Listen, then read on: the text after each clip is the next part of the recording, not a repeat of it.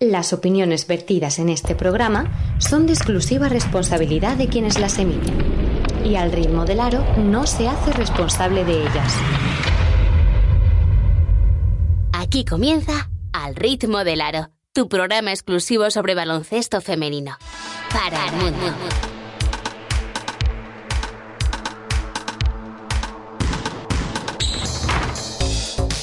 Presenta Juanma Sánchez. Hola, ¿qué tal? Bienvenidos y bienvenidas a una edición más de Al ritmo del aro, ya la 164. Recupero mi puesto, recupero mi, mi trono aquí al frente de este programa, que por cierto, tengo que darle la enhorabuena a mis compañeros porque me gustó mucho el de la semana pasada. Ya tenemos eh, el único invicto en Liga Femenina, que es Perfumerías Avenida, que ganó en un partidazo a Valencia Basket. Repito, en un partidazo. Si no lo han visto, es eh, necesario que vean el nivel que está cogiendo esta competición. Veremos a ver si también lo pueden demostrar en las competiciones europeas, tanto Perfumerías Avenida como Unigirona, pero eso ya será al fin de la semana y en el Premium para los suscriptores de, pago, que os recuerdo que os podéis hacer eh, Premium por 1,49 al mes y apoyéis este proyecto que también os vuelvo a recordar que subimos un programa diario de lunes a viernes, baloncesto femenino y sobre todo entretenimiento. Víctor Durán, ¿qué tal? ¿Cómo estás? Buenas noches. Eh, bueno, esta semana a lo mejor nos cogemos el puente, pero bueno, lo vemos. Eh, pues estoy un poco indignado, Juanma, porque mm, hemos hecho un pedido para, para, la mesa de mezclas que tanto añoramos, gracias a nuestros oyentes.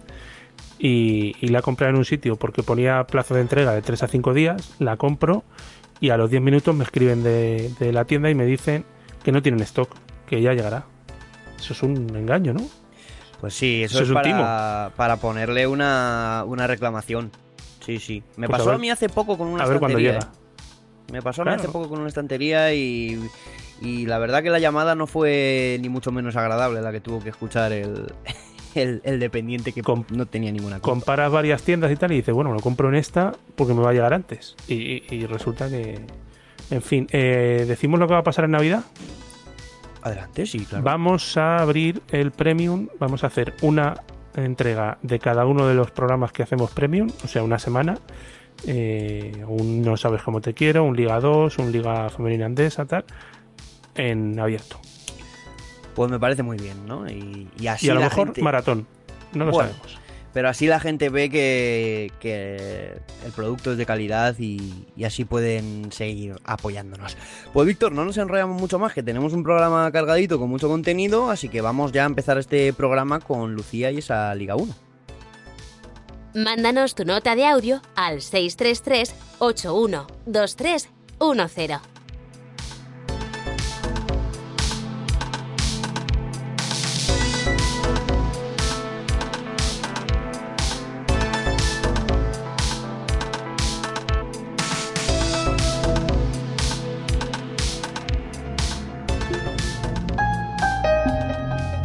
Ritmo del aro es un proyecto que se financia gracias a las aportaciones de sus oyentes.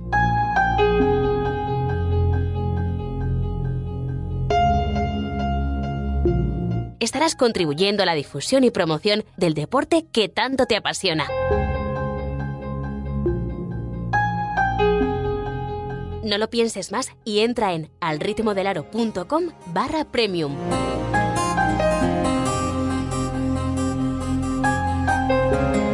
Desde un euro con 50 al mes.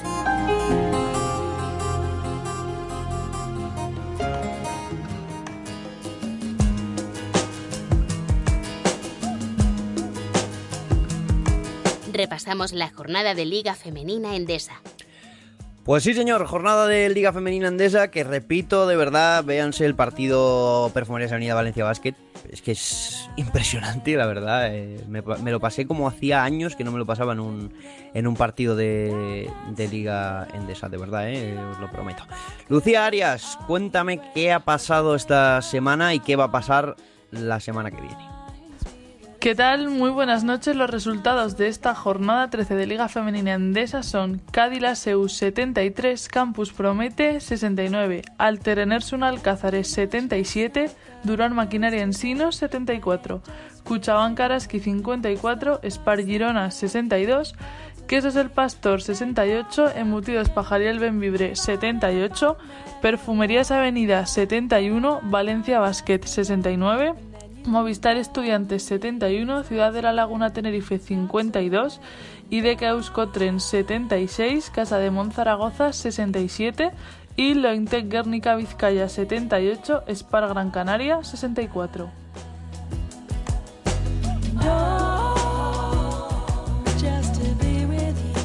Y para la próxima jornada tenemos Cádiz Laseu, Spar Gran Canaria, Casa de Monzaragoza, Lointec, Guernica Vizcaya, Ciudad de la Laguna Tenerife, IDK Euskotren, Valencia Basket, Movistar Estudiantes, Embutidos Pajariel Benvibre, Perfumerías Avenida, Spar Girona, Quesos El Pastor, Duran Maquinaria Ensino, Cuchaban Karaski y Campus Promete, Alterenersun Alcázares. Y una vez ya repasados estos resultados y la próxima jornada de esta Liga Femenina Endesa, os recuerdo que esta semana volveremos a tener Premium de Liga Femenina Endesa y de Liga Femenina 2, que viene a repasarnos esta jornada Cris Ibiza. Síguenos en Twitter en arroba al ritmo del aro.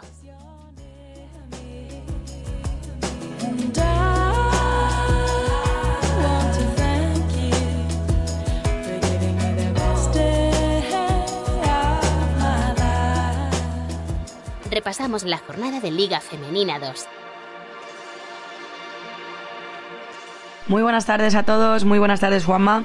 Vamos a empezar con el repaso de la jornada de Liga Femenina 2. Empezamos con el grupo A como siempre. GDK Ibaizabal 47, Extremadura Miral Valle Plasencia 57, Vega Lagunera Dareva Tenerife 67, AD Cortegada 62, Azcoitia Azpeitia ISB 75, CB Arsil 61.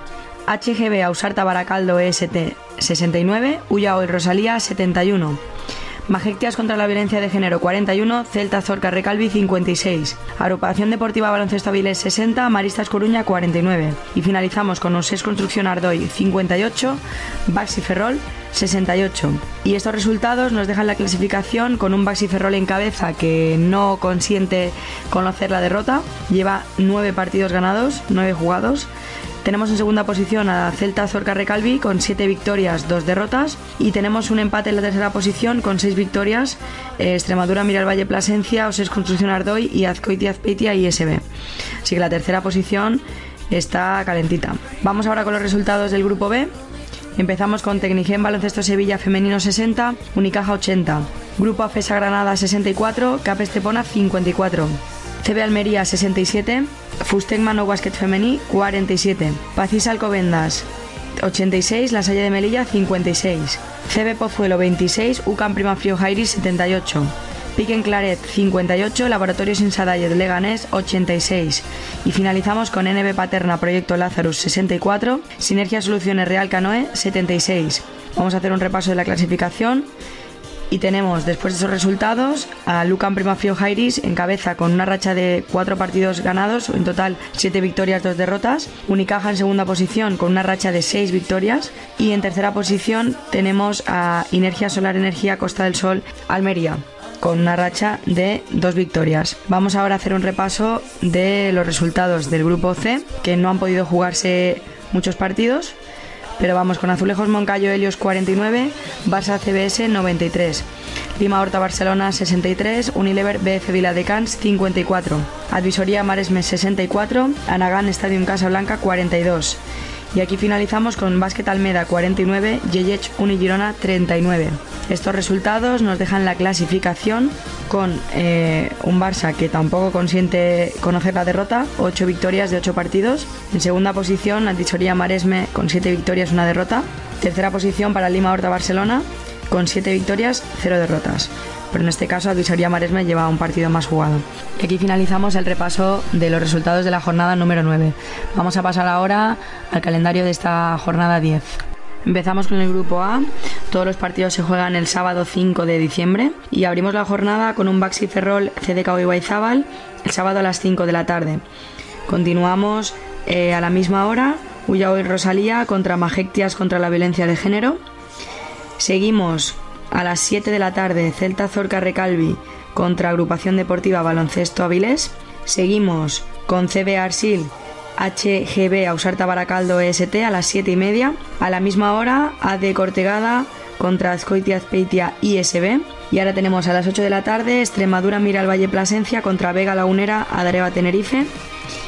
Y para finalizar la jornada tenemos a las 8 y media eh, Maristas Coruña contra Osés Construcción Ardoy.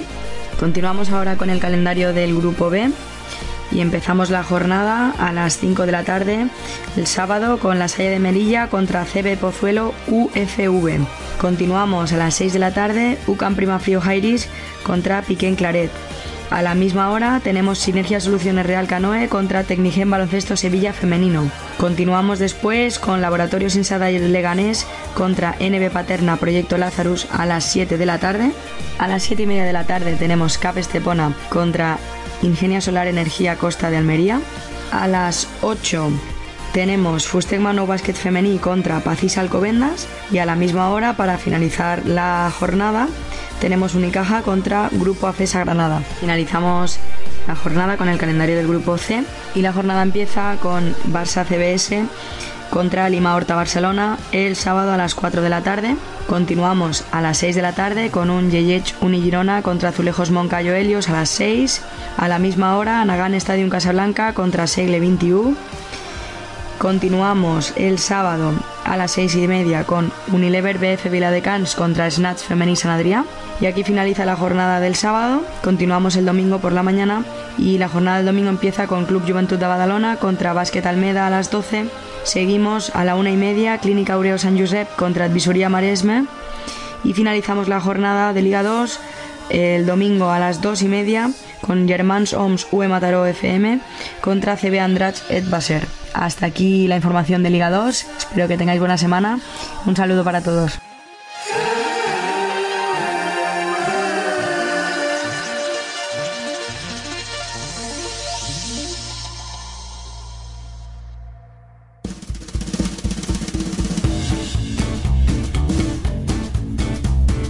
Ciberliga Femenina te permite fichar a tus jugadoras favoritas, hacer el equipo de tus sueños y competir contra tus amigos. Además, jugando contribuyes a que el trabajo de tantas y tantas mujeres tenga más repercusión.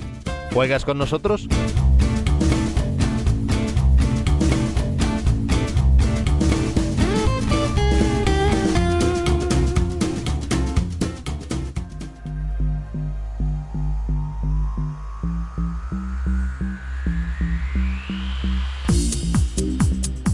Primera invitada de este Al ritmo del aro, saludamos, eh, supongo que, por lo que me cuentan, antes de entrenar en Pozuelo, Sara Zaragoza, ¿cómo estás?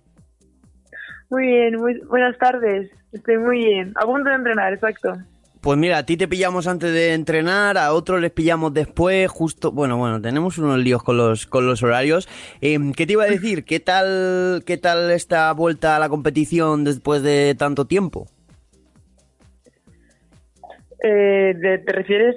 Sí, me refiero por la pandemia y todo eso, ¿no? Después de, ah, de tantos pues meses. la verdad es que, no, la verdad es que bien. En mi equipo empezamos poco a poco, obviamente, me imagino que como todos los clubs, y se echaba de menos, así que bastante bien. Lo cogimos con ganas.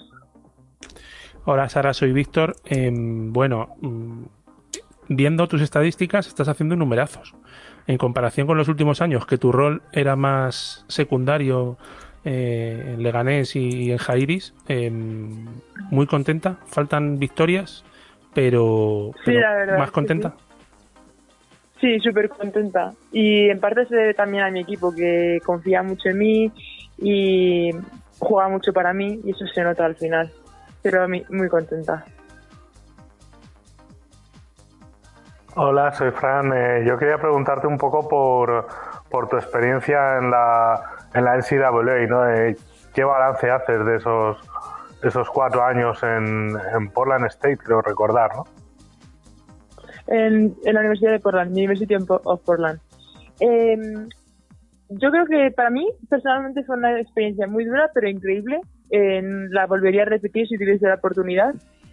Eh, a mí me hizo mucho madurar el vivir fuera de casa cuatro años, eh, me hizo madurar y crecer, porque fui allí con 17 años y yo lo recomiendo. Es verdad que hay gente que no ha salido bien la experiencia, pero personalmente yo estuve en un ambiente que me trataron súper bien y la verdad es que súper contenta. Y aprendes además un juego que es mucho más físico que aquí. Aquí es todo mucho más técnico y más bonito, allí es físico y a darte contra tías enormes y súper fuertes. Pero me gustó muchísimo. Buenas Sara, ¿qué tal? Soy, soy Javi. Hablas precisamente ¿no? de esa salida de casa con, con 17 años. Este año ha sido justo al revés, más a casa no, no podías volver.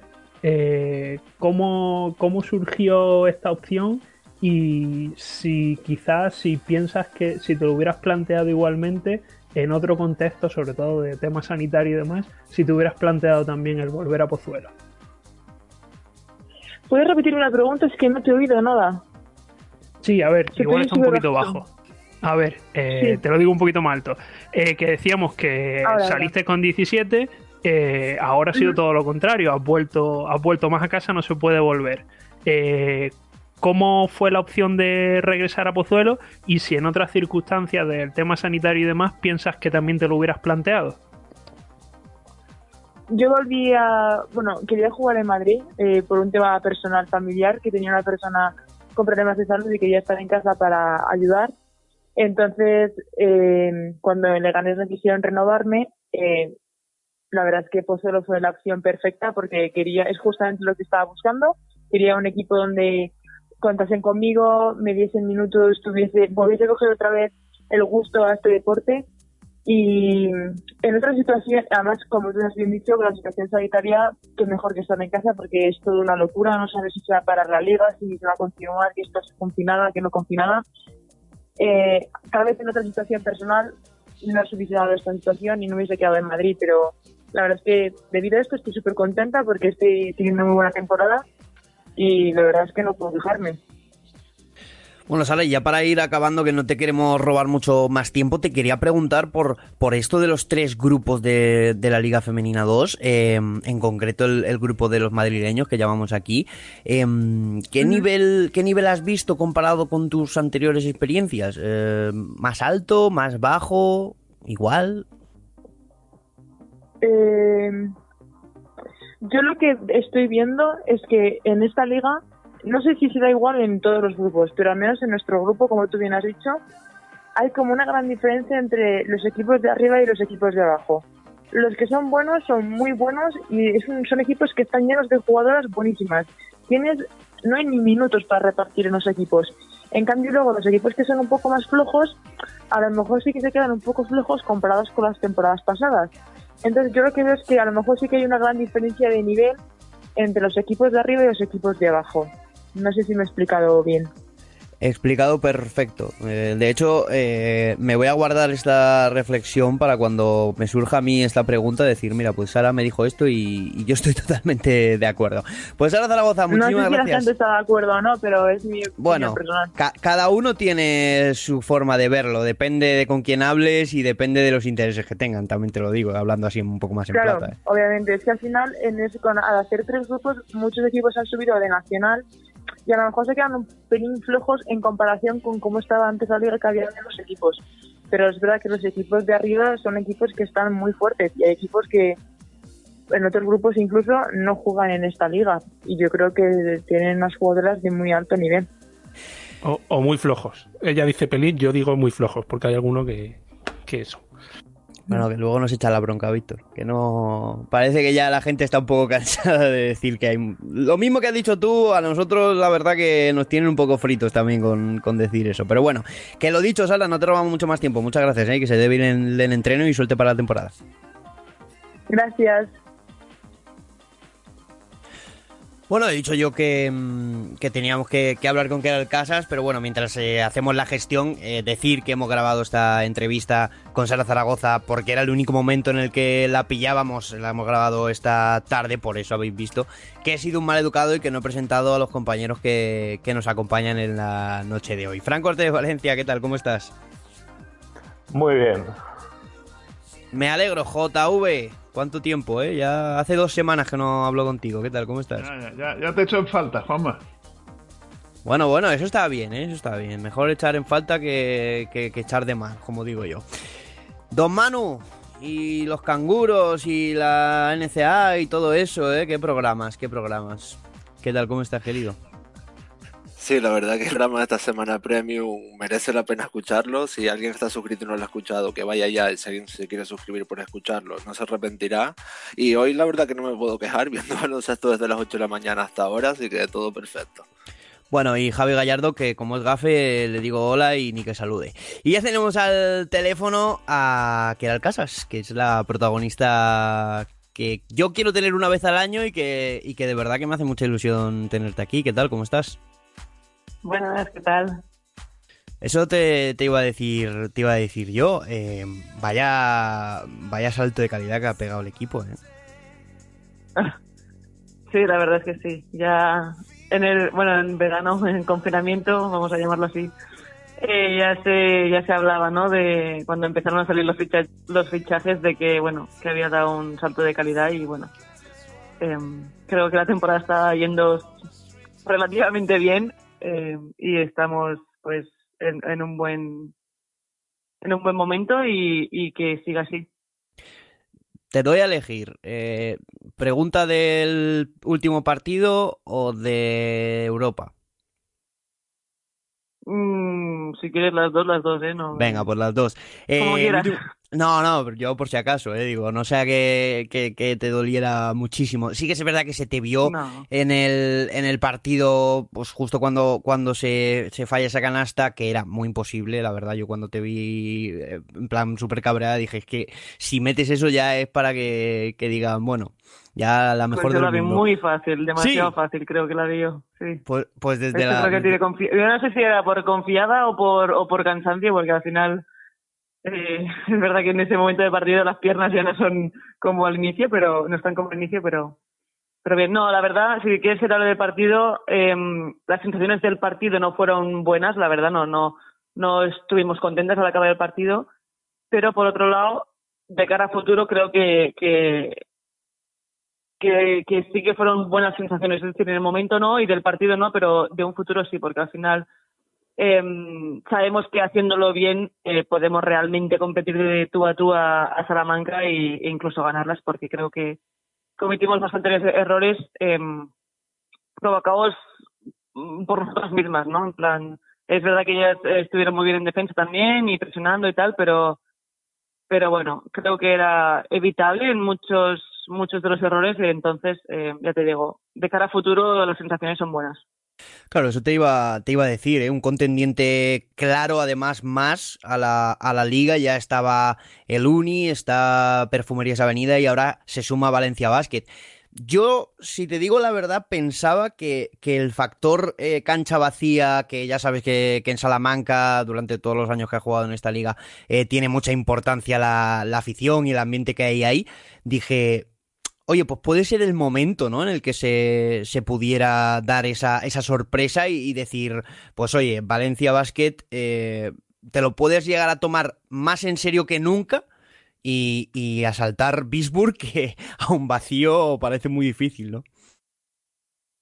No, yo creo que jugamos como realmente sabemos, creo que tenemos posibilidades de ganar a Salamanca eh, y a Girona. Yo creo que estamos, es que diría que igual los tres equipos eh, de nivel eh, de nivel colectivo e individual pero no al revés. Nosotros preferimos mucho más jugar con un pabellón lleno que, que vacío. Aunque sea en contra eh, cuesta mucho más eh, no diré motivarte pero pero bueno ayuda mucho cuando hay público hay ruido a, a pues, estar focus a estar con ganas de entonces creo que, que bueno es lo que está pasando en el mundo y, y tenemos que, que adaptarnos a ello y, y es lo que hay pero pero bueno igual se cuesta un poco más Mm, en meterte en, en, partido. Hola, soy Fran. Eh, bueno, queda, queda más de un mes todavía, ¿no? Pero bueno, quería preguntarte un poco eh, qué opinión tienes sobre la Eurocup de este año, que, que se va a jugar con un formato que quizás, ¿no? Este, de muchos partidos en pocos días, a una plantilla larga como la vuestra le puede beneficiar. Eh, sí, yo, bueno, a ver, Eurocup es, es cosa, o sea, la competición europea es muy diferente a, a competición eh, nacional, ¿no? Pero, pero bueno, es verdad que yo creo que tenemos, tenemos esa ventaja, como tú dices, que tenemos. Sinceramente, no, no, no sé todos los equipos eh, cómo están uh, hechos, pero, pero sí que creo que somos de los equipos que tenemos más, más rotación, no más, más banquillo, por decirlo de una manera. Eh, que además creo que tanto las cinco que pueden salir de titular como las cinco de banquillo, o sea, el, el nivel se mantiene, eh, yo creo que 100% podríamos decir. Entonces, creo que eso es una ventaja por lo que dices tú, por, por uh, tener tantos partidos seguidos, al final, pues, igual tenemos las piernas un poco más, más frescas.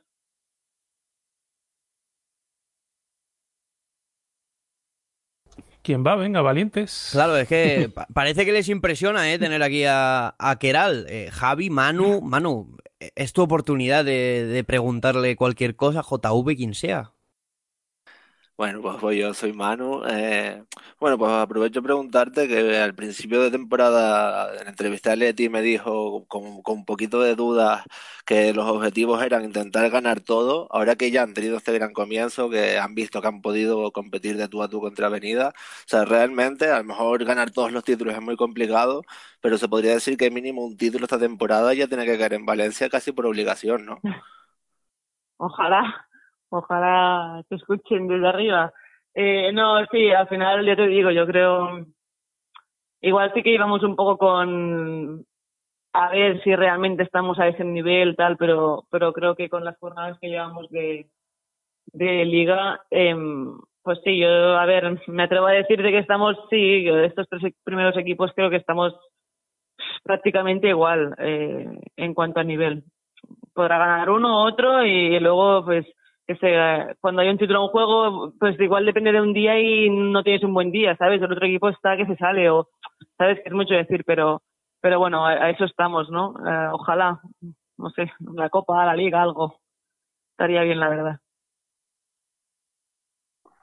Eh, soy Fran otra vez. Bueno, yo quería preguntarte un poco por esta, esta concentración ¿no? que ha habido hace poco de la, de la selección. Si, si, bueno, más allá de, de lo que de lo que pudo ser el partido, que para mí fue un poco lo de menos, os ha, os ha servido un poco para, para desconectar un poco y para pensar un poco en lo que os viene de, de cara al verano. Sí, eso es necesario porque al final llevamos, bueno, es que creo que nunca habíamos estado tanto tiempo sin vernos las caras eh, unos, unos con otros porque al final del verano pues no podemos competir, como es normal. Y, y bueno, llevamos mucho tiempo, pues eso, sin, sin vernos, sin, sin, no sé, compartir, ¿no? Pista, balón, entonces creo que nos vino bien, pues también eso para desconectar un poco de, de la temporada, ¿no? Que al final cambiar un poco de, de, de aire, de caras, eh, puede ayudar también. Pero, pero no, yo la verdad, a ver, voy a hablar personalmente porque no sé la opinión de todo el mundo, pero a mí la verdad, yo la verdad es que me lo pasé súper bien. Eh, fueron solo tres días, pero, pero fue muy divertido, tanto en pista como fuera. Y, y uh, bueno, vosotros solo visteis el partido, pero, pero los entrenos fueron muy, bueno, no sé, nos lo pasamos muy bien, yo creo. Así que, que ya te digo, creo que, que estuvo bien. Buenas, Keral, soy, soy Javi, que es que no quería preguntar porque como no me han dejado saludar al principio y eso, digo, igual es que estoy, estoy castigado, por eso es que, es si que no eres hubiera gafe, preguntado antes. e- Eres gafe, ya, ya te ¿Qué has contaré por qué? Keral, pero es gafe, es gafe. Ya, ya te lo contaré luego fuera de micro, pero es gafe y me vas a entender. Vale. Nada, a ver, yo te quería, te quería preguntar, bueno, hemos hablado un poquito antes de la subida de nivel de tanto de Valencia como, como la plantilla y demás. Eh, a nivel personal, eh, ¿cómo, cómo sienta? Imagino que, es fabuloso, ¿no? Pero el estar en un, en un equipo donde es tan competitivo, donde sabes que quien está sentada en el banquillo, si tú estás en pista, mm, puede hacerlo igual que tú, eh, el tener que exigirte en cada momento todo eso, como, como jugadora, ¿cómo lo valoras? Bueno, claro, yo he jugado en muchos equipos en Europa donde, jolín, he compartido vestuario con muchas, muchas cracks, pero, bueno, que- con muy, muy cracks. Pero, pero es verdad que tener un equipo así, estando en casa, vamos a llamarlo casa, ¿no? Eh, volver a España y, o sea, Claro, o sea, Valencia, que ¿sabes? no- que- como que no- Valencia, que no con se- la afición, con... Y, y, Perdona, que- y tener por este nivel, ¿sí? Que, que sí, que ¿Me obviamente, o sea, no quería, no quería no, no decir que no lo hubieras estado antes, ¿no? Me refiero que como también ha habido un, un saltito más respecto al año pasado, No, etcétera, sí, sí, ¿no? por eso digo que, que vivirlo en, en España, en Valencia, pues que es igual, o sea, incluso me lo tomo como, como, como mucho mejor, ¿no? Porque al final, eh, ya te digo que yo he compartido vestuario, pero en el extranjero y al final, pues, pues hacerlo aquí en, en una ciudad como Valencia y en un club así como Valencia, pues, pues es espectacular. No, yo te lo decía por eso, no por, no porque no haya, o sea, porque no haya jugado en otros equipos, sino porque era aquí en España, en Valencia. Pues bueno, Keral, pues ya te dejamos una, una entrevista completa y ya sabes que me gusta saber de ti al menos públicamente una vez al año. Y te iba te voy a meter te voy a meter en un jardín. No, no muy grave ¿eh?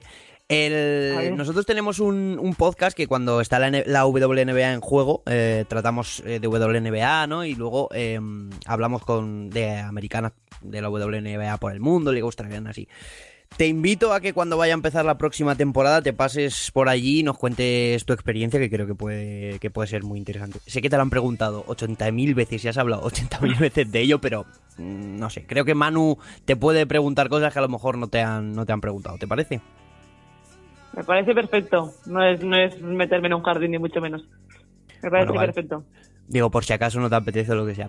No, pues no, eso, claro. Keral, que, que me alegro mucho de verte en España, ya lo sabes, y de verte que lo estás haciendo tan bien como lo estás haciendo. Y lo dicho, mucha suerte y, y ojalá nos, podemos, nos podamos ver en, en alguna pista pronto. Muchas gracias. Muchas gracias a vosotros. Bueno, pues eh, vamos a hacer una pausita y ya empezamos la tertulia. Me ha gustado mucho la, la entrevista. Así que venga, vamos a continuar con el programa. Estás escuchando Al ritmo del aro.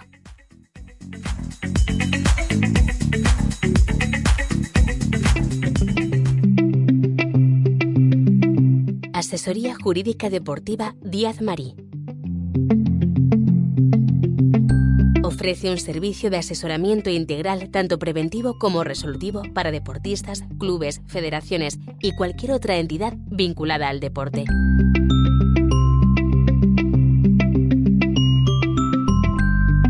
Accede a su página web y contacta cuando quieras para una simple charla sobre algún tema de interés o para apoyo jurídico deportivo.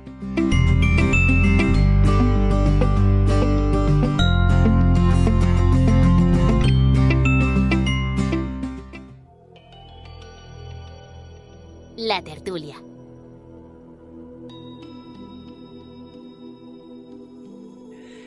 Terreno de tertulia. Sí, señor. Eh, oye, yo no digo nada, ¿eh? No, no es por fardar ni nada de esto, pero ha quedado... por- para mí ha sido la mejor entrevista del año, salvaguardando la de, la de Claudio y la de Sara Yassi y tal, ¿no? Pero en terreno de bien, ¿no, chicos? ¿Qué pensáis? Genial, muchos quilates y además sonaba bien. Bueno, es que a, a le tenemos también un especial cariño, ¿no? Yo, mi, mi imagen de Keralt es el, el 2 más 1 contra Canadá, que es la, la única vez que me he levantado de, de mi silla en una zona de prensa. Y que por cierto, si nos quisieran fastidiar por no decir otra palabra, Fran, podrían. Porque la repetición de desde atrás se nos ve. Se nos ve claramente además levantarnos. Pero bueno, cosas de, de la, de la emoción y de la, y de la presión. Eh, Víctor, ¿qué traemos hoy en, en la tertulia? Infórmame. Bueno, eh, yo tengo cositas, tengo bastantes. Eh, JV, un Valencia Avenida en Twitter, en directo, 968 espectadores, vi yo. Luego es cierto que los momentos calientes del partido se llegaron a 1500, 1700 o por ahí. Pero ¿no creéis que es poco? ¿Que es muy poco para ser el partido que es? Creo que es un partido para ver en teledeporte. Porque es el medio de más difusión que tiene ahora mismo la liga femenina. Si algún partido lo merecía, desde luego era ese. No séptimo contra noveno un partido entre las cuatro de abajo, no sé. Yo creo que el, partido de al menos hasta el momento de la temporada. Sí, la, la excusa, digamos, era que, que había partidos de, de, de selección de balonmano y selección de, de fútbol femenino el viernes. Pero mi pregunta es si esto se podría haber hecho un jueves y que Perfumerías Avenida tuviera un día más para las ventanas. No sé, tampoco me parecía ninguna barbaridad. Pero mi pregunta no va por ahí. O sea, el, partido no se emitió en Teledeporte por los motivos que fuesen. Se tenía que jugar el viernes por la, por la burbuja de la Euroliga. Pero mi pregunta es, eh, y Juanma, tú lo sabes, o sea, nosotros hemos dado partidos de fútbol sala de chicos de primera división, el, el, último contra el quinto o el sexto, y hemos llegado a tener en YouTube a 8.000 personas en directo. Acuérdate. Sí, sí, sí. Y, y 900 personas viendo un Valencia Avenida, es que en Bitburg caben 3.000 espectadores. Y está vacío porque los abonados no pueden ir. O sea, a mí me parece un dato terrorífico. A ver, yo siempre recordaré aquel partido en Alicante, un Hércules no sé qué, de un ascenso de segunda división de fútbol sala que en algún momento hubo picos de 15.000 personas. 15.000 personas. Eh, yo ya empiezo a sospechar que Twitter a la gente no le atrae por lo siguiente. Es decir, yo, por ejemplo, eh, con buenos comentarios, buen, narrador y buenos comentaristas como Germán y Teresa, que de verdad le doy mi enhorabuena 100%. Tuvieron críticas, pero bueno, mm, eh, para mí lo hicieron perfecto. Em, si no supiera quién, quién te está narrando el partido, pensarías que es totalmente neutral porque así pareció. Vale. Eh, en, Periscope o en Twitter en directo no le puedes dar a, la ventanilla. Es que no sé cómo se dice, Víctor. Hacer la ventana más pequeña y poder llevar. Sacarlo a la tele. Eso es, salirte de Twitter. Eh, si no capturas ventana del teléfono, no puedes sacarlo a la tele. No sé, está bien como publicidad porque cada vez que te metes el anuncio de Endesa te lo clavan y eso es dinerito. Está bien, me alegro. Pero claro, eh, preocúpate a lo mejor también de dar otra señal, porque por ejemplo la web de Canal FEP sí que puedes hacer eso, ¿no? Yo soy mucho de, estar haciendo otras cosas o lo que sea y de poder em, tener el, partido oyéndolo y viéndolo aunque sea en pequeño, ¿no? Y, en Twitter no, no puede hacerse. Sí que es verdad que me pareció muy poco mil personas, pero también te digo que a lo mejor el día y la hora no ayudaban mucho. Puede ser no lo sé, pero por, por buscarle alguna, ¿sabes? Alguna situación lógica al por qué había, había pocas personas. No sé, yo ya, visto esto, creo que, mm, que, que, no, sé, no sé qué más cosas se pueden hacer para que esto pueda ir para adelante. Yo, claro, por buscarle un motivo a por qué tanto Canal Face, Canal Face, Canal Face, porque las audiencias las manejan como les da la gana y no se ven las vergüenzas de estos números, ¿no? Que a lo mejor un partido de Liga 2 lo estén viendo 15 personas. Pues eso estando en Canal FEP no se ve. Y estando en Twitter, Periscope, YouTube, eh, donde sea, pues ahí te viene el numerito de los que lo están viendo, ¿no? Yo creo que es un dato como para, como para reflexionar. Y vuelvo a pedir que las autonómicas se impliquen más en esto. ¿No podría la, la FEP darle a las autonómicas la señal de los partidos que da por Twitter? Al fin y al cabo es conectar una mochila a la emisión y enviarle la señal a quien quiera. No sé, yo creo que faltan guiños por ahí. Pues no lo sé, eh, veo hoy muy poco habladores eh, y me preocupa. Me preocupa porque a ver, mano, ¿qué, qué, dime, cuéntame. Es que estaba buscando un dato para hablar con propiedad, pero no lo encontré, pero recuerdo... No mientas a la audiencia, no mientas a la audiencia. Te estás preparando ya la entrevista de Keral para el mes de junio. Eso sí, eso sí. me, pusiste, me pusiste mucha presión. No, pero lo que que iba a decir es que en la WNBA, que este año tuvieron lord de audiencia que subió, creo que fue un 60% en cuanto al año pasado, los partidos en Twitter tampoco funcionaron bastante bien. O sea, he leído muchas quejas de muchos periodistas americanos diciendo que en Twitter no funcionaron muy bien los partidos. Y en la tele tuvieron su más audiencia, así que yo creo que es un poco por lo que dice Juanma de que Twitter no llama a la gente para ver un partido. Es que yo creo que hay cosas que se comentan por sí mismas, ¿no?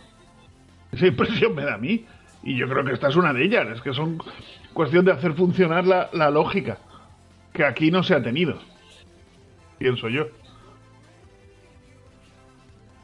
Yo es que lo he dicho hace mucho tiempo, ¿no? Que, que si FIBA emite por YouTube, pues eh, yo creo que, que, es por algo, ¿no? Y bueno, pues ahora están disputándose partidos y tampoco es que las audiencias sean sean muy, muy altas. ¿eh? Estamos hablando de el partido que está jugando Girona ahora mismo. Es cierto que es contra un equipo de Letonia, como el TTT Riga.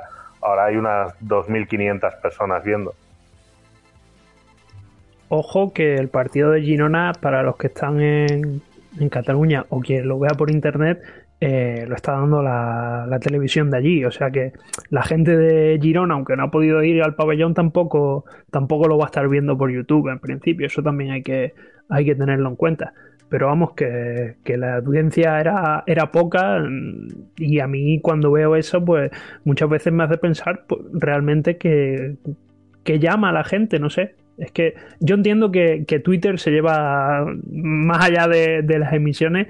Mucha gente lleva diciendo que, Twitter ha muerto, ¿no? Entre comillas. Yo creo que aquí todos somos usuarios y no, y no pensamos lo mismo, pero sí pienso que como herramienta de difusión, eh, un amplio espectro de personas que puedan estar interesadas en el baloncesto eh, no lo consumen. Entonces, mmm, es como si me dices que me lo vas a dar por una cadena de pago que yo no tengo. En este caso no hay que pagar ni nada de eso, pero a la gente si no sabe utilizarlo, no lo usa habitualmente, etcétera, etcétera, le va a dar pereza máxima buscarlo. Y mira que era un señor partidazo, ¿eh? pero seguramente pues habrá mucha gente y ya digo y luego ya si te metes con según qué edad eh, alguien teniendo que llamar a su hijo o a su hija para que mmm, como eso del Twitter para ver el baloncesto pues ya ni hablamos Siguiente tema, Juanma. Eh, ¿Me dejas? ¿Me das permiso? No, no, la tertulia yo te dejo que la lleves tú. Eh, he tenido una semana muy complicada y pocos temas he podido sacar yo. ¿eh? Eh, Monse nos mm, se escucha todos los programas y va sacando apuntes. Y nos dice por Twitter eh, sobre la tertulia de la última semana que eh, esto lo dije yo. decimos en el programa que la FED se, se autoaudita pero no. Eh, realmente la federación sí está sometida a auditorías externas eh, y las publican. Eh, claro, porque hacer una auditoría y no publicarla es absurdo. Eh, sobre el convenio de coordinación entre ACB y Leporo, JV, esto, esto hablaste tú de ello, tendría que haber ocurrido antes y viene dado por las últimas decisiones de la Comisión Nacional de Mercado de Valores y en sede judicial que tachaban a la ACB de monopolizar un mercado de forma irrespetuosa con el resto de intervinientes en el baloncesto masculino. O sea que por eso llegaron a ese acuerdo también, no solo por, por lo del ascenso, ¿no? Eh, aquel convenio no se aplicó en su momento al dedillo y tal. Y, y también Juanma eh, nos, nos, habla de, de, lo que decimos de, de, lo que dijimos de los desplazamientos. Eh, los desplazamientos de los deportistas se formulan como gastos de desplazamientos para la FEP. Y en el informe de auditoría, en 2018 la FEP eh, se gasta dos, casi 3 millones en gastos de desplazamiento de deportistas y árbitros y en 2017 2 eh, millones 301.000 euros. Eh, total 8 millones 107.000 en 2018 y, y en 2017 6 millones 320.000. Eh, aquí hay conceptos como becas, premios y ayudas, gastos de deportistas extranjeros, reintegro de subvenciones del CSD, subvenciones a federaciones territoriales, etcétera, etcétera. Eh, y yo, ya que nos va a escuchar, le pregunto a Monse, eh, ¿los clubes perciben alguna contraprestación por ceder a sus jugadoras en periodo con contrato vigente a, a las federaciones? Porque cuando hay mundial y todo eso, como los, los contratos de baloncesto femenino no duran 12 meses ni 10, duran 6, 7, 8, pues ahí entiendo que fuera de esos contratos da más igual. Pero ahora con las ventanas, ¿los clubes reciben algo porque una federación le devuelva a la jugadora lesionada? Ahí lo dejo. Pues sí, es algo interesante porque todos recordamos jugadoras que se han lesionado en las ventanas, ¿no? Y, y alguna de gravedad, como, como Vega Jimeno jugando 3x3, por ejemplo.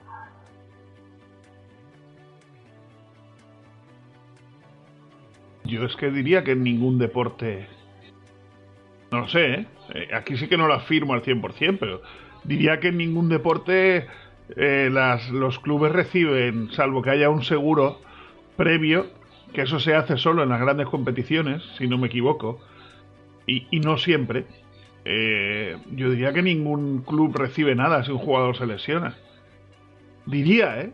Pero no te hablo de, de nuestro. Del baloncesto femenino, que es lo que nos ocupa, te hablo en general Yo diría que ninguno, lo cual por otra parte está muy bien, porque esto significa que yo pago a los jugadores, tú los utilizas, y si se rompen, los sigo pagando. Que me parece injusto, pero yo te diría que es así habitualmente. ¿eh? Pues está mal, bajo mi punto de vista.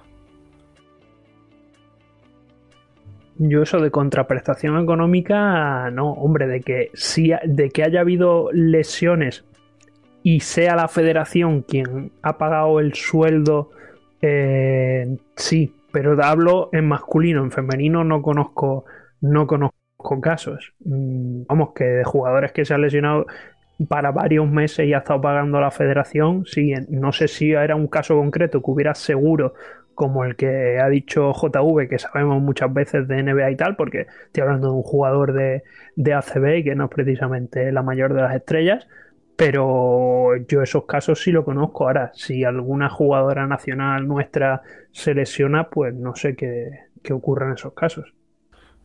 Yo es que, Juanma, esto lo hemos hablado ya alguna vez.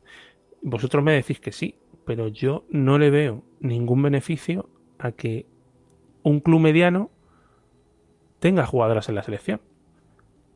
Porque las va a tener que seguir pagando, se pueden lesionar y si salen bien, se, se marchan, te las quitan.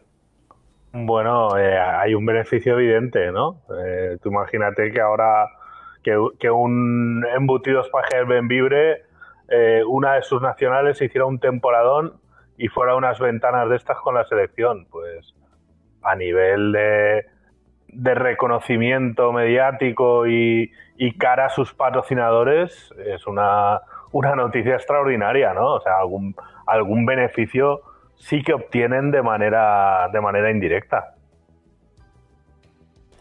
90.000 personas han visto las ventanas masculinas en BIMAD o el canal que sea.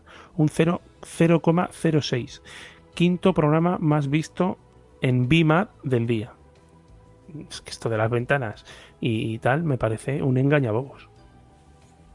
En la pero, pero, las masculinas sí, Fran, las masculinas sí, las femeninas no. ¿eh? Yo creo que las femeninas son necesarias. Es que la, en, las en, las masculinas esta era una España C. Y tú miras las selecciones. Y, y, la, y Croacia, pues, una Croacia B. Y cualquier selección importante, pues sin jugadores de Euroliga y NBA, pues no es lo mismo que, en femenino, que salvo alguna jugadora que esté jugando en liga universitaria, el resto estaban todas o casi todas. No, no son comparables unas ventanas con, con las otras. Las de femenino tienen bastante más nivel eh, relativo que, que las del masculino, que es una risa. No, no, por supuesto, por supuesto. O sea, es que a mí no me llama la atención absoluto. A ver, ya de por sí también yo estoy muy condicionado porque a mí hace años que dejó de llamarme el baloncesto masculino, excepto algún partido de Euroliga, final, eh, a ver los Celtics, tal, poco más. Pero no, es que no sé, si esto se jugara eh, es decir, por ejemplo, si Perfumerías Avenida y eh, Girona no pudieran ceder a sus jugadoras porque no puede, o sea, porque juegan en competición europea, por todo lo que pasa con la Euroliga y demás, es que me llamaría lo mismo, la atención. Pero ¿qué pasa? Que aquí conoces a la gente, sabes de dónde vienen, sabes el esfuerzo y sabes que, que, serían como premios. Y aún así se seguirían mm, haciendo un montón de injusticias como se ha hecho en esta, en esta última llamada. Bueno, eh, Javi, te quería preguntar una cosita que justo se me ha perdido y no quiero decir el nombre mal. Eh, Perisa y Berezinska, cortada por, por Zamora, las, las dos jugadoras. Eh, no sé si sabemos por qué se ha pasado esto. Bueno, una de ellas es porque se supone que acabó contrato, eh, van a tener algún refuerzo, las cosas, con la lesión de Alquirante, que de hecho le mando un beso muy, muy grande y una pronta recuperación, se le pueden complicar las cosas a, a Zamora, ¿eh? Sí, como dice Berezinska, era por, por fin de, contrato. No recuerdo que en su momento, cuando se anunció, se dijeran que eran unos determinados meses. Imagino que más bien había una opción de corte o que si no a partir de ahora era la renovación obligatoria hasta final hasta final de temporada. Eh, yo he leído en prensa en prensa local que, que la jugadora interior sí que parece que la tienen la tienen enfilada. No voy a decir el nombre porque yo por mi parte no sé nada y no voy a decir por decir. Y pues bueno, en el caso de Perisa sí que lo hemos comentado alguna vez de que no estaba rindiendo al nivel que esperábamos, ¿no? De una jugadora que, es internacional con, su selección, que creo que solo ha hecho un buen partido. Y yo lo comentaba el otro día por Twitter, eh, quiero pensar también que lo que van a buscar, en parte provocado por, por la lesión de Quirante, eh, es o bien una jugadora que pueda alternar al 1 y al 2 y así, entre comillas, eh, arreglan dos problemas de una y sobre todo espero por ellos que una jugadora que sea amenaza desde el triple, porque es que no tienen exteriores que sean una amenaza clara y eso al final, ¿qué es lo que te provoca? Pues que las defensas eh, están condicionadas porque tú no tienes una, una parte importante como es el, el amenazar desde la línea de 675 si lo dice esta mujer, pues será verdad. No, eh, vamos con, la firma de Ollane Ciruelos y vamos a hablar un poquito sobre, sobre ella, ¿eh? A ver, que, por lo que yo la he oído antes y de verdad está muy interesante, a ver qué, qué me podéis aportar vosotros sobre ella. Venga, Víctor. La firma invitada. Estas líneas son para vosotros y para vosotras. Para todos esos niños, niñas, jóvenes y adolescentes que os habéis quedado sin baloncesto. En especial para esas infantiles que tanta ilusión me generaban. Y es que ya ha pasado mucho tiempo desde la última vez que nos juntamos, desde la última vez que estuvimos en equipo, en nuestra pista, con nuestros aros y balones. De ese último día, hace ya mucho tiempo, y vuestras caras reflejaban tristeza y apatía al acabar la sesión. Sabíais que era la última, sabíais que venían días y semanas de parón, de no vernos, de no veros, de no jugar, de no estar con vuestras amigas de baloncesto. En algunas comunidades seguimos sin entrenar, así que os veis, nos vemos obligados y obligadas a dejar de lado algo que os gusta mucho hacer. Y es duro, se hace cuesta arriba. Por eso quería mandaros mucha fuerza y todo el ánimo, para que os mováis, para que no perdáis la ilusión, para que no saquéis el baloncesto de vuestra cabeza ni corazón, para que consumáis baloncesto, aunque sea de otra manera, animaros a verlo por la tele o por internet, a que sigáis a vuestro equipo, a vuestra jugadora o jugador favorito, y a que descubráis a otros tantos nuevos, y que os fijéis en cómo juegan y en sus gestos y recursos.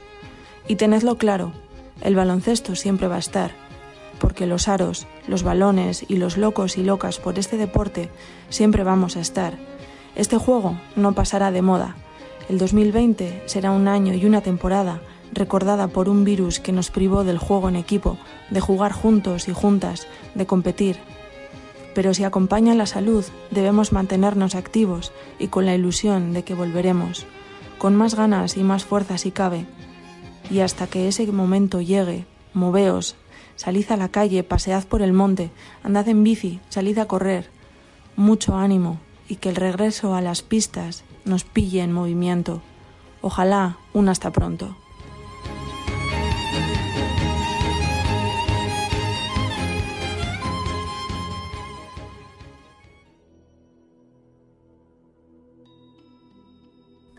Juanma, mucho nivel en este programa. Sí, sí. Muchísimo eh, nivel en este programa. ¿Sabes, ¿Sabes qué estaba pensando cuando estaba oyendo la firma? Estaba pensando, mañana es miércoles, por fin, eh, eso le tengo que decir a la audiencia, por fin volvemos a, terminar lo que nos quedaba de, la liga de nuestro equipo de básquet, por fin vamos a ver a la gente, por fin, eh, aunque sean extrañas circunstancias, con la mascarilla, que bueno, yo por el fútbol ya me he acostumbrado, y por el gimnasio sí que tengo un montón de, ganas de, esto y bueno, pues eh, la verdad que Ollane eh, me ha dejado un poco sensiblón y me ha hecho bastante que, reflexionar, pero bueno, como, como aquí también sois importantes vosotros, eh, ¿qué sensaciones os ha dado esto? ¿Qué tenéis que, que decir, chicos?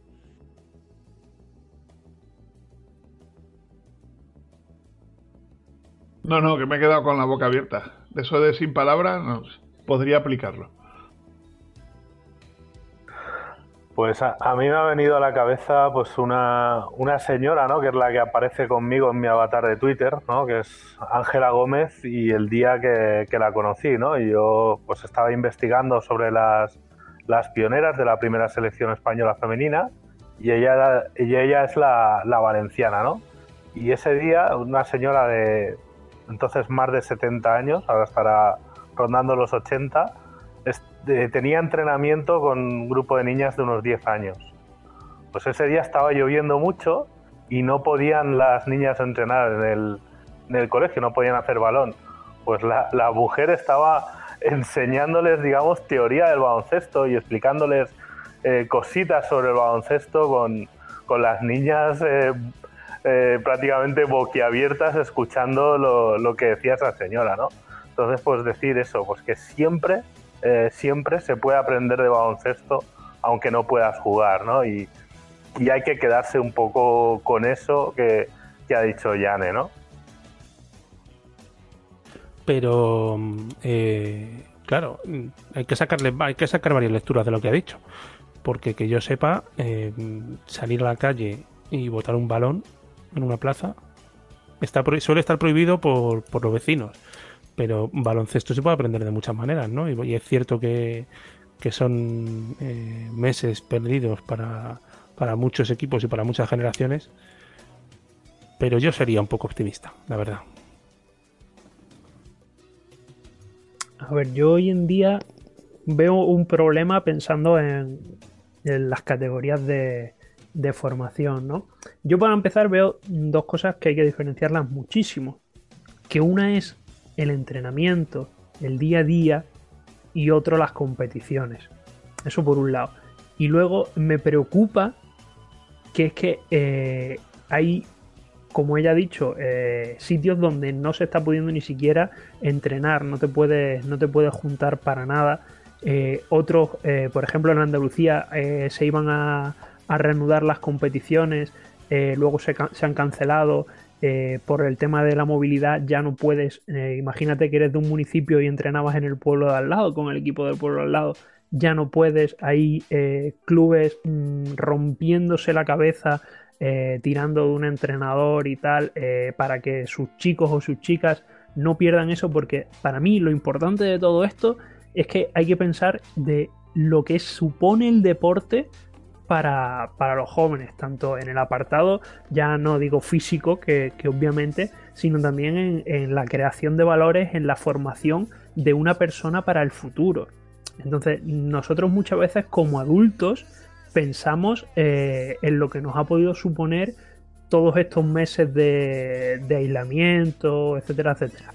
Que sí, sin, sin, levantar la mano. Seguro que más de uno engordamos unos kilitos y esas cosas, ¿no? Porque no podíamos hacer nuestros deportes. Pues para los niños, eh, que es, significa mucho más, esto es un problema. O sea, yo me acuerdo cuando eh, se hablaba de en verano hay que ver las jugadoras que tienen su último año con selecciones, que ahora dan el paso a senior, se va a notar mucho, pero no solo eso, es que o sea, desde, desde pequeño el, reunirte sin, sin, que seas lo más top, el, reunirte con tus compañeros, el tener ese rato, es lo que ha dicho Víctor, o sea, el, el salir y estar en, en, abierto en el parque, eh, un grupo de 8, 9, 10 niños, le supone mucho más que el estar pensando en que vas a jugar el fin de semana un partido, etcétera. Entonces, eh, sí que me que pienso que todo esto que estamos viendo para los niños, que muchas veces no lo pensamos, sí que va a suponer un, un,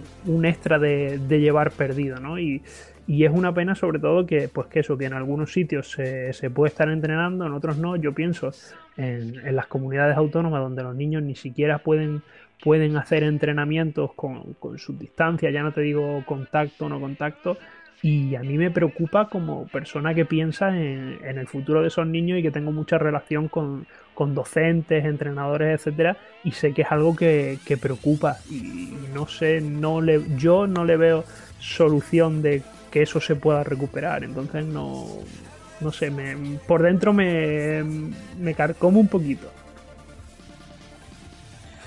Bueno, eh, pues eh, hasta aquí el, el terreno de tertulia y me gusta eh, haber acabado con, con, este tema tan, tan bonito. Y vamos con, con, el consultorio, Javi. Te toca responder preguntitas, ¿eh?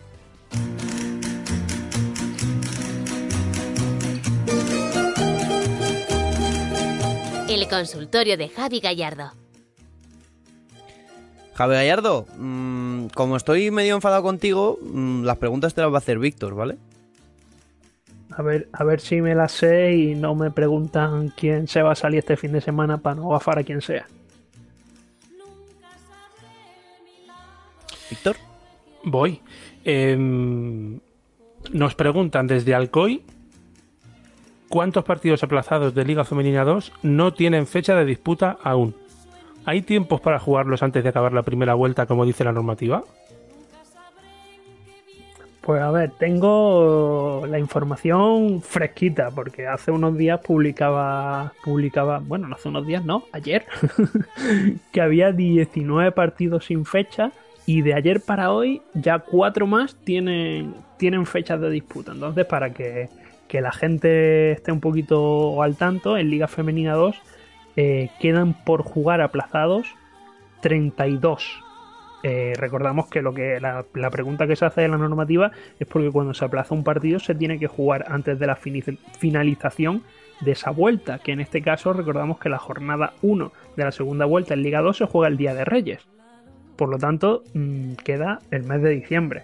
De esos 32 pendientes, hay 10 que no tienen, que no tienen fecha, que serían 2 del grupo A y 8 del grupo B. Eh, yo sinceramente hay equipos que no sé cómo lo van a cuadrar, porque por ejemplo mm, Raka que tenía 4 aplazados, 2 lo tiene todavía sin fechas.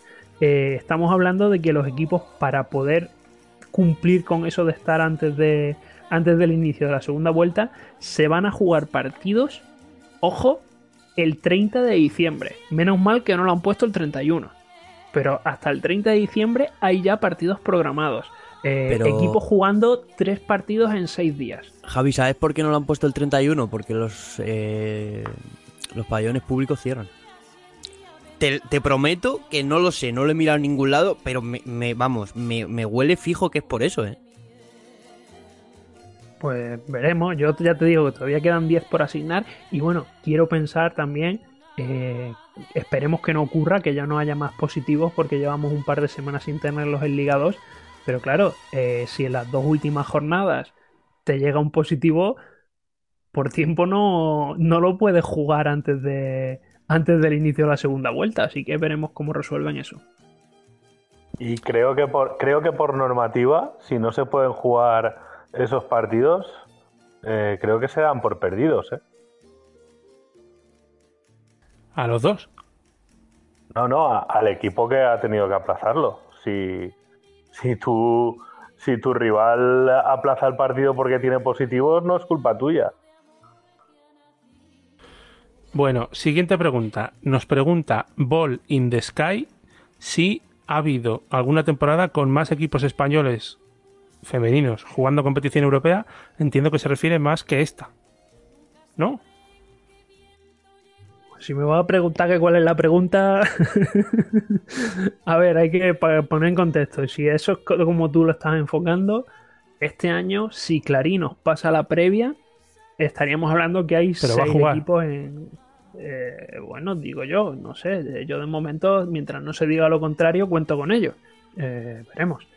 Eh, podrían ser un máximo de seis. El año pasado tuvimos cinco. Entonces yo creo que dentro de mm, que hay que tener en cuenta que este año la liga se amplió y demás, estamos hablando de cifras eh, bastante buenas y sobre todo hay que recordar a la gente que los cupos de número de equipos que tienen plaza dependen también de los resultados de años anteriores y muchas veces, o sea, han sido varios años en los que España, eh, alguna, algún equipo que iba a Eurocup ha terminado renunciando pues por temas de costes que no, que no salía rentable. Entonces, eh, no es fácil, pero bueno, si tiramos mucho, mucho para atrás, hace, hace una, algo más de una década, sí tuvimos un año con, con siete equipos, pero o sea, yo creo que es complicado que, que, de ahora, sobre todo de ahora en adelante, y tal y como se reparten las plazas, veamos más de los seis posibles que tenemos esta temporada. Seguimos. Eh, The Little Samurai pregunta: ¿Cuántos equipos españoles han ganado competiciones europeas? Toda la historia, historia mundial o... porque, hombre, si, tiramos a, corto plazo, ya hablamos en su momento de, de ese gran K que ganó la Ronchetti a finales de siglo.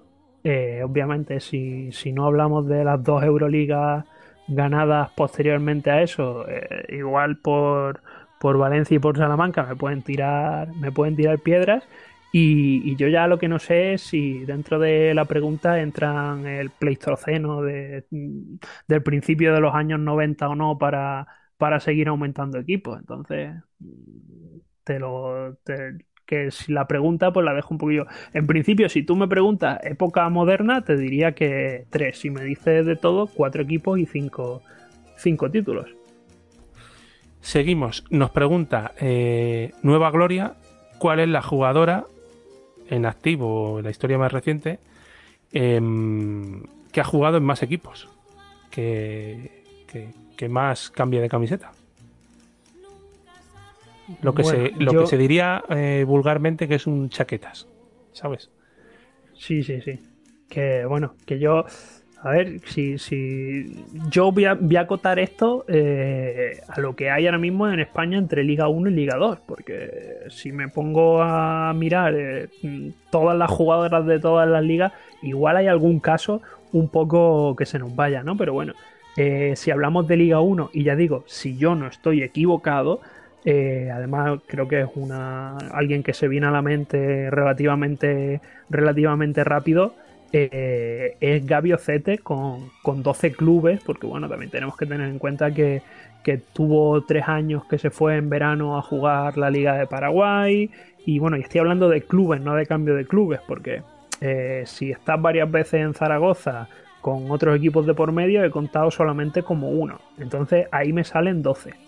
Eh, como dato, a mí me salía también una, una opción que era Lucy Pascua, pues claro, también Lucy pues son son muchos años y, bueno, con el Estepona de este, de este año me salen 10, porque claro, el año de Conquero tocó cambio ahí a mitad, el año que se fue fuera de España también hubo cambio a mitad, pero bueno, salen solo 10 equipos y pero es que si nos pensamos que hay jugadoras que solo juegan en España, eh, igual se nos pasa un caso como es el de, el de Pochek, la jugadora actual de, de Unicaja, que, que, lo que es en España ha pasado por, por Zamarat, Valencia y Unicaja, pero es que en total, eh, si contamos todos los clubes europeos en los que ha estado, nos vamos a 16. Así que me parece que esa cifra no va a ser fácil de superar, aunque nunca se sabe que a Gabio Cete todavía le quedan años por delante para jugar. Sí, me, salen 16 también en Chantel Handy, contando su equipo, su equipo americano. Quedan dos. Hoy tenemos trabajar más de lo habitual. Sweet Random nos pregunta, nos, pregunta por Nina Bogicevic. Eh, nos dice que, eh, que hay que en cuántos equipos ha llegado como temporera y que qué hace con su vida cuando no está de temporera. O sea, que, que, que si es muy inestable o qué pasa con su vida para, para no tener equipos fijos y, porque bajo su punto de vista es una jugadora que rinde bastante bien y que no se explica que, que, solo, que solo consiga contratos de meses. Pues la pregunta es curiosa en cuanto que es más sencillo ver cuántas temporadas ha empezado en un equipo que no las que no, pero es más curioso todavía esto que dice de contratos de meses porque es que, eh, bueno, en el caso de, de Bogicevic eh, han sido ocho temporadas en, entre Liga 1 y Liga 2, en seis de ellas ha, llegado con la competición empezada, solo la primera en Girona y el segundo año que estuvo en Estur, eh, y comienza la temporada, pero es que en todos los casos, cuando ha llegado a mitad de temporada, lo ha terminado. O sea que mm, parece que dentro de los clubes donde ha estado, que es Conqueros, Alcáceres, en Cref, en Zamarat, Estudiantes, ahora en Ensino, que ha llegado siempre empezada la competición y la mayoría de las veces antes de enero eh, ha cumplido. Yo no sé si estamos hablando de que en verano pide mucho y cuando se ve sin equipo rebaja, rebaja su caché o qué, pero la verdad que es un caso bastante curioso. Y por último nos preguntan por mensaje privado de Twitter, eh, Will of WNBA nos pregunta que cuál es el club europeo que más jugadoras WNBA ha formado. Estas preguntas se las tienen que hacer a Manu, que es el que, el que controla del tema. Pero no te eh, quejes si lo sé hasta yo, hijo. Ya, bueno, pero porque es verdad, es verdad que, que a nivel europeo no estamos muy acostumbrados a, a esa exportación y a esa crianza y, mejor club en cuanto a cantera que, que el CBI Las Canarias me parece, me parece complicado. Ahora, yo aquí metería el debate de si contamos a Maite Cazorla o no como canterana del CBI Las Canarias, porque ella al final se fue muy jovencita a, a Segle y, y no sé yo si podemos contar que su desarrollo como tal es de en el equipo Gran Canaria, ¿no? Pero, pero bueno, eso lo dejamos si queréis para otro día para, para discutirlo. Bueno, pues Víctor, ya está, ¿no? Eh, Final de la canción y final del consultorio. Y ahora te voy a pedir que me cambie la musiquita rápidamente, que nos quedamos sin tiempo. Y nos vamos a hablar un poquito de Australia con mano. ¿No quieres despedir a los compañeros antes? Sí, Porque antes tengo que... salir es que como, como, como no los he podido saludar, tampoco así... No sé, en fin, eh, estoy desubicado. Fran Cortés, muchas gracias. Hasta la semana que viene. Bueno, a ti te escucho creo mañana. A mí me escuchas cuando quieras, básicamente. JV, lo mismo te digo, ¿eh? Hasta la semana que viene o hasta cuando quieras, ¿eh? Hasta cuando toque. Manu te, Manu, te quedas y el señor Gafe si quiere que también se quede. Javi Gallardo, lo dicho, ¿eh? Muchas gracias. No sé si me puedo despedir o no, pero bueno, que nos escuchamos. No me has dicho nada de tu indicativo, Javi Gallardo. Es que últimamente está, vamos, irreconocible, ¿eh? Estás a la El consultorio de No Javi te, no te lo Gallardo. he dicho por aquí, pero tú sabes que a mí me lo pasaste ya en su momento antes de que lo escuchara nadie. O sea, El consultorio de Javi Gallardo. para más mí claro. es, es- es un, es un honor y un placer eh, en esta querida nuestra comunidad tener un indicativo propio. Presenta Juanma Sánchez. Aquí tenéis todos los indicativos menos yo. No sabes cómo te quiero. Con Víctor Durán. Pero porque no has querido, ¿eh? Venga, vamos a la Australia, va.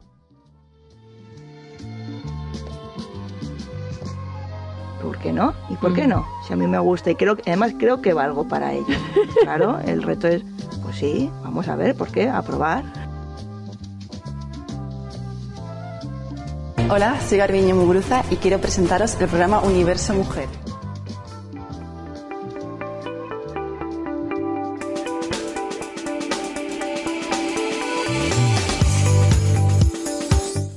En Folder Guzmán el Bueno tienes todo en material de papelería, escolar y de oficina. Y además estarás ayudando a un establecimiento que siente el baloncesto femenino tanto como tú. Entra en 500hojas.com y haz tu pedido.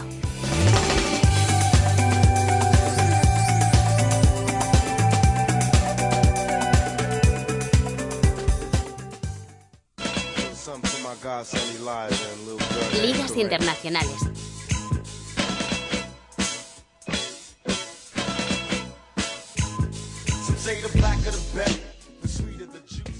Pues Manu. Ligas internacionales. Sí, sí, con una vez que lo pongas es más que suficiente. Manu, eh, cortita y, y a la mano, porfa, ¿eh?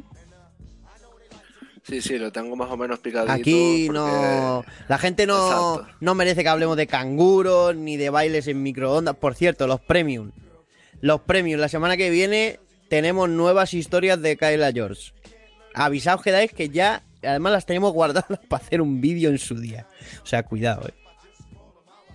Sí, la verdad que ya que lo dices, pues vamos a empezar a hablar de Kyla y Melbourne, que justamente hoy ganaron un partido clave y ahora mismo, pues a punto de acabarse la temporada regular, que quedan dos semanas, pues tenemos a cinco equipos que podrían disputarse esos cuatro puestos de las eliminatorias, así que todo en orden, va a haber competitividad hasta la última jornada si no pasa nada. Un repaso rápido es que Canberra sigue líder, eh, un equipo de jugadoras muy jóvenes, lo recomiendo totalmente porque así cuando cambie de generación Australia en la selección pues nos pilla por sorpresa. Luego tenemos a Southside que bueno, con Liz Campbell pues esperaba que estuviera ahí, esos dos equipos tienen un 77%, o sea, sí, 77% de victorias. Luego está con un 71% de victorias eh, Melbourne y lo digo en porcentaje porque hay equipos que han jugado menos partidos que otros, así que así es como lo tiene puesto la liga. Y también hay que decir cositas del draft de la WNBA, aunque también lo diremos el lunes. Sí, es el 4 de diciembre, pero, pero bueno, eh, que, que eso el lunes más explicado, más todo en, en profundidad, ¿eh? Claro, claro, pero como el lunes ya tendremos qué pick tendrá cada equipo, eh, queda decir un poco para quien esté pendiente, pues que lo más probable es que Nueva York tenga el primer pick, tiene un 44,2% de probabilidades, o sea, yo creo que si no lo conseguimos muy mala suerte, la verdad. Y luego los otros equipos que estarían ahí metidos son Indiana, eh, Atlanta y Dallas, que tienen prácticamente la mitad o un cuarto de las posibilidades de Nueva York, o sea, todo está a favor de que Nueva York tenga otra primera elección del draft, que esperemos que tengas más suerte y no selecciones como Sabrina Ionescu, pero va a ser bastante interesante, hay bastante que explicar un poco del draft, el próximo lunes explico un poco cómo funciona el formato, así que si a alguien le interesa, pues ya sabe que en la sección premium lo tiene. ¿Y las Boston Iris qué elección van a tener? La verdad que eh, hay bastante, he visto muchos fans de la NBA últimamente pidiendo equipos de la NBA, también gente de Filadelfia, así que bueno, eso es bueno, yo creo que estaría bien que haya más franquicias vinculadas, ya hemos visto como a Minnesota le ha ido muy bien, así que no lo veo mal camino. Aquí llevamos desde el principio de los tiempos pidiendo un equipo de Boston, ¿eh? Hay de fútbol femenino, queremos uno de, baloncesto femenino. ¿Sabes? Y si puede ser que la, el hijo, la hija de Penny Taylor y de Tiana Taurashi sea la jugadora franquicia, ya lo bordamos. Eso ya, bueno, primero tienen un niño, ¿no? Primero tendría que tener una niña. Si yo estuve, eh, porque se ha ido Fran, pero sí, yo estuve con, o sea, yo tengo una foto, esto voy a contar cosas de abuelo cebolleta. Yo tengo una foto con Penny Taylor en la grada en Tenerife, en el Mundial, y sale con el niño que le, le dije que le taparía la cara, o sea, cuidado, eh. Por eso, por eso, primero Bueno, pero ¿y quién te dice? para que se te cumpla el sueño. Eso es, ¿quién te dice a ti que no va a venir una, una chiquilla? Bueno, Manu, algo más ya para ir cerrando. Pues yo creo que no, que sobre todo esto del draft de la Liga Australiana lo vamos a desarrollar muchísimo el lunes. Bueno, y decir así a lo rápido que Kalia Cooper, la jugadora de Chicago Sky de 26 años, pues va a ser entrenador asistente. Eh, se ve que por la pandemia no ha querido jugar en el extranjero y va a estar en la Liga Universitaria siendo asistente en, Pur en Purdue, creo que se pronuncia así. Así que bueno, muy interesante ver estos caminos que cogen las jugadoras jóvenes que no van al extranjero. Yo creo que es Pardew, pero bueno, dejémoslo ahí, no nos vamos a autocorregir entre, entre nosotros. Pues muchas gracias, Manu. Víctor, venga, vamos a cerrar este programa. En alritmodelaro.com podrás escucharnos de una manera ágil, y, sencilla, ver partidos de ligas internacionales, estar al día de todas nuestras publicaciones y ponerte en contacto con nosotros.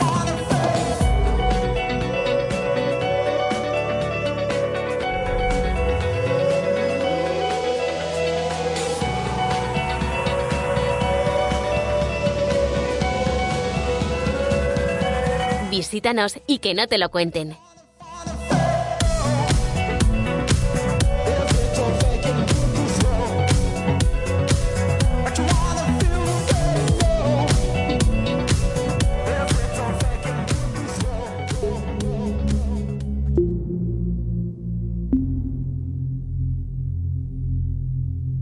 Yo tampoco he tenido, de verdad, ¿eh? No me, no, no me considero que haya tenido roces ni peleas de ningún tipo. No creo. No creo ni en el Gemini ni en el bar. Hola, ¿qué tal? Bienvenidos en este tercer programa del Tour Universo Mujer. Escríbenos a redacción arroba alritmodelaro.com.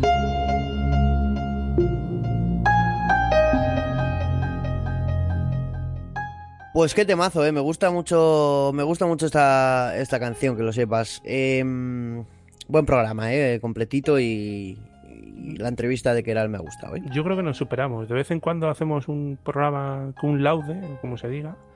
Luego bajamos un poquito, otro programa, pero además sin avisar, ¿no? Salen, salen, van saliendo. Sí, sí.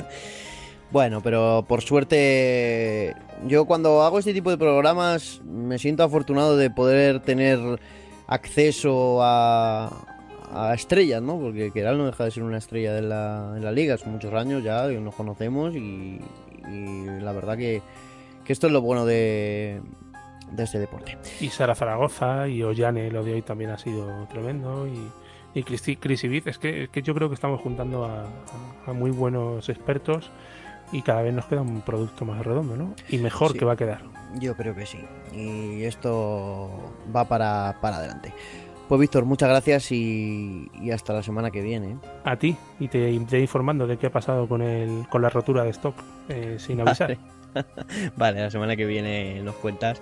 Y nada, a vosotros que nos estáis escuchando, deciros que, que muchas gracias, que espero que hayáis disfrutado el programa.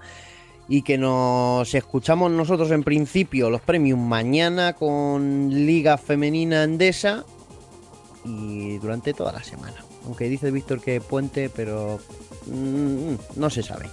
Muchísimas gracias y hasta la semana que viene.